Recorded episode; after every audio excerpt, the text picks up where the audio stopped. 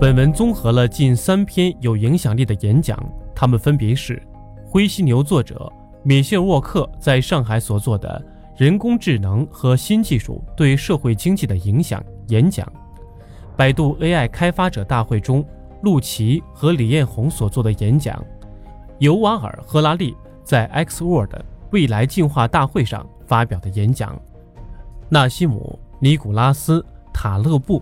在《黑天鹅》这本书谈到，欧洲人无法想象黑天鹅的存在，黑天鹅超出他们的认知范围，因为他们知道的都是白天鹅。他认为，我们很可能面临一场危机，但是它的发生频率非常低，低到足以令我们忽略其存在的程度。但是，如果你对即将发生的事情一无所知，那你的危机防范工作就无从谈起。所以，黑天鹅理论。只是在事后回顾的时候才有用，而且主要是用来做借口，逃避自己没有看到即将发生的危机。如果你能预见潜在危机的大致轮廓，那么你就有机会做防范。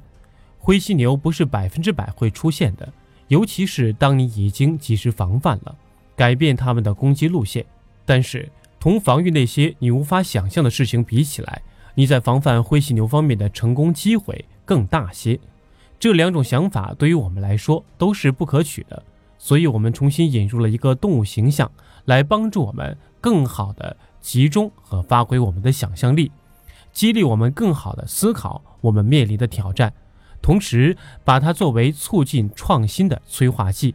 理解了驾驭灰犀牛的人和被灰犀牛践踏的人之间的区别，我们就能更好的决策，更好的应对风险。同时，能更加准确地预见机遇。这一策略是从正确的质疑开始。我们这个时代最大的挑战是新科技对社会和就业的巨大冲击。这些科技指的是从人工智能到 3D 打印，到自动化和新的数码经济；从互联网到穿戴式科技以及无人机、纳米技术。我们已经看到这些科技带来的变化。而且，更多的变化正在源源不断的涌现。今天的人工智能翻译器只是其中之一。你们今天有多少人在骑着共享单车，或是搭乘顺风车来到这里？你们是共享经济平台的组成部分。这个平台正在改变我们的出行方式和用车方式。你们中有多少人没有智能电话？科技革命已经成为我们日常生活的一部分。技术会使这个星球上富裕的人更加富有，但是那些被远远抛在后面的人会怎样呢？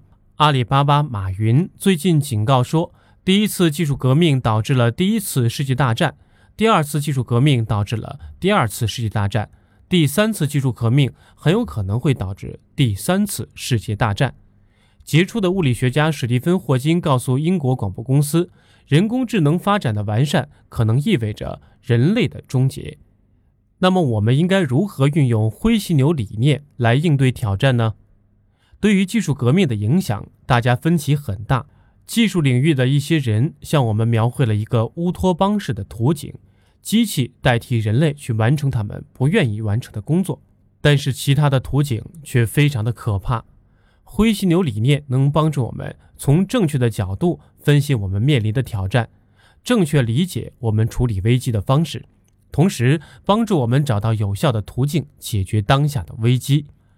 灰犀牛式的危机出现有五个阶段：第一个阶段，否认排斥阶段；第二个阶段，拖延或逃避阶段；第三个阶段，正确判断局势阶段；第四个是意识到问题的严重性的恐慌阶段；第五个是行动阶段。我们的目标是尽快走出否认排斥的阶段，进入到最后的行动阶段。先来思考几个问题：你是如何应对的？你看到这些变革波及的区域了吗？你正在着手应对吗？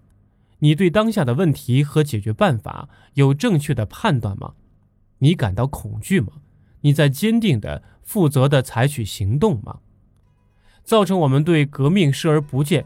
否认排斥的原因有很多，我们不采取行动，因为我们的动机不同，或是因为我们不具备条件，或者是我们没有觉察到问题的紧迫性。但是很多的时候，我们不行动，是因为我们不知道这个问题及范围，或者是因为我们不知道该做些什么。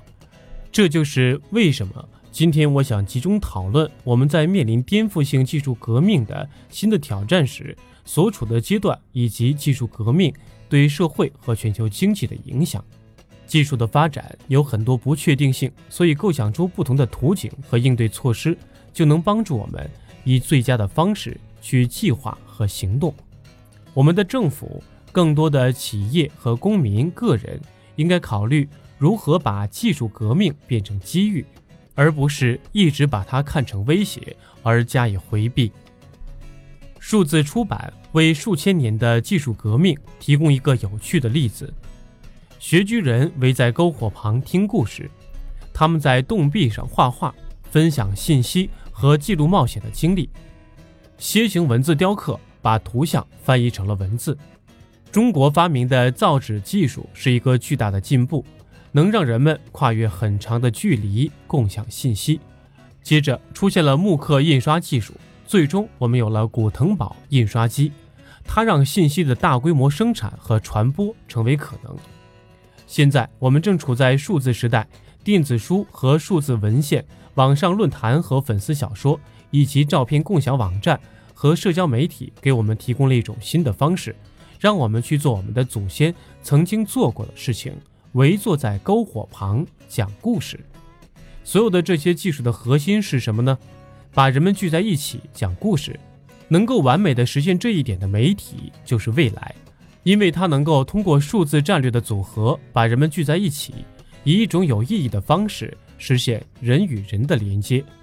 许多作者起初害怕电子书，但数字技术加速了出版业的民主化进程，让更多的人有机会分享他们的故事，让他们讲故事的兴趣历久不衰。这个例子告诉我们，破解迷局的方法就是必须专注那些能创造价值的地方。我们如何创造价值呢？把重点放在核心目标上，同时思考我们的优势是什么。在《灰犀牛》一书中，我写了长线的思维问题，并指出世界上最古老的公司很清楚他们核心的目标、价值观和优势。说到人工智能，我们需要问的关键问题是：是什么样的特质使我们成为人类？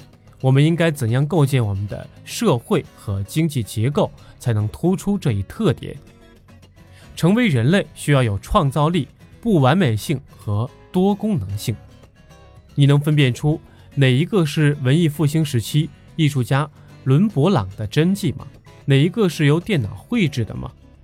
一群科学家要求计算机分析伦勃朗所有的画作，并利用计算机分析创作了一幅全景的。画着一个白人的画作，计算机画作为一个新的事物，非常令人惊讶。但是你能想象出电脑生成的一幅画作被拍卖了数百万吗？我之前提到过，对于这次演讲，我不确定该如何对待人工智能翻译。在芝加哥，我和帮助我管理日程安排的虚拟助手克拉拉有同样的问题，我寄给他电子邮件。就像我会给一个真人寄邮件那样，我总是在得到他的帮助后感谢他，因为在得到帮助后表示感谢是我的习惯。克拉拉是真人和人工智能的混合体，机器算法安排日程，但是有人在旁边协助他，有人在帮他，那么我的感谢就必要了。但是在这个新的世界里，我们该何去何从呢？我们该如何分辨人与机器？哪一个更有价值？这是非常重要的问题。换句话说，问题是什么工作留给人类比较合适？什么工作还是最好留给机器？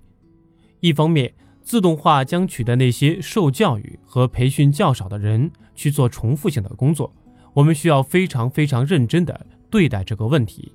另一方面，当机器承担了大部分的工作，人们就有更多的机会从事具有技术性的工作，那些既不快乐也不安全的工作就可以完全交给机器来承担。我们的出发点是确立一个能够给更多人提供教育和培训的战略计划，制定政策去帮助工人从被取代的工作岗位上转型到其他工作上去，同时解决正在加剧的贫富差距。这是政府、企业及在座的每一位应该承担的。政府可以实施明智的政策，企业必须重新审视他们的工作环境、培训和对工人的支持。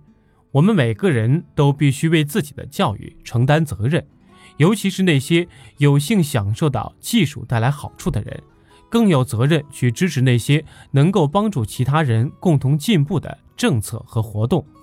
我们需要公开讨论什么政策最有效。正在讨论的政策之一是全民基本收入。比尔·盖茨提议对机器人征税。新技术需要投资，但是投资的方式和规划将如何进行？问题总是比答案多得多。但是我们还是要提问，并且开始讨论答案。如果你看到一些明显重大的事件正在威胁你的国家、公司、社区或家庭，你会有什么反应呢？成功还是失败？勉强维持还是发展壮大，都取决于对一头灰犀牛的识别和应对。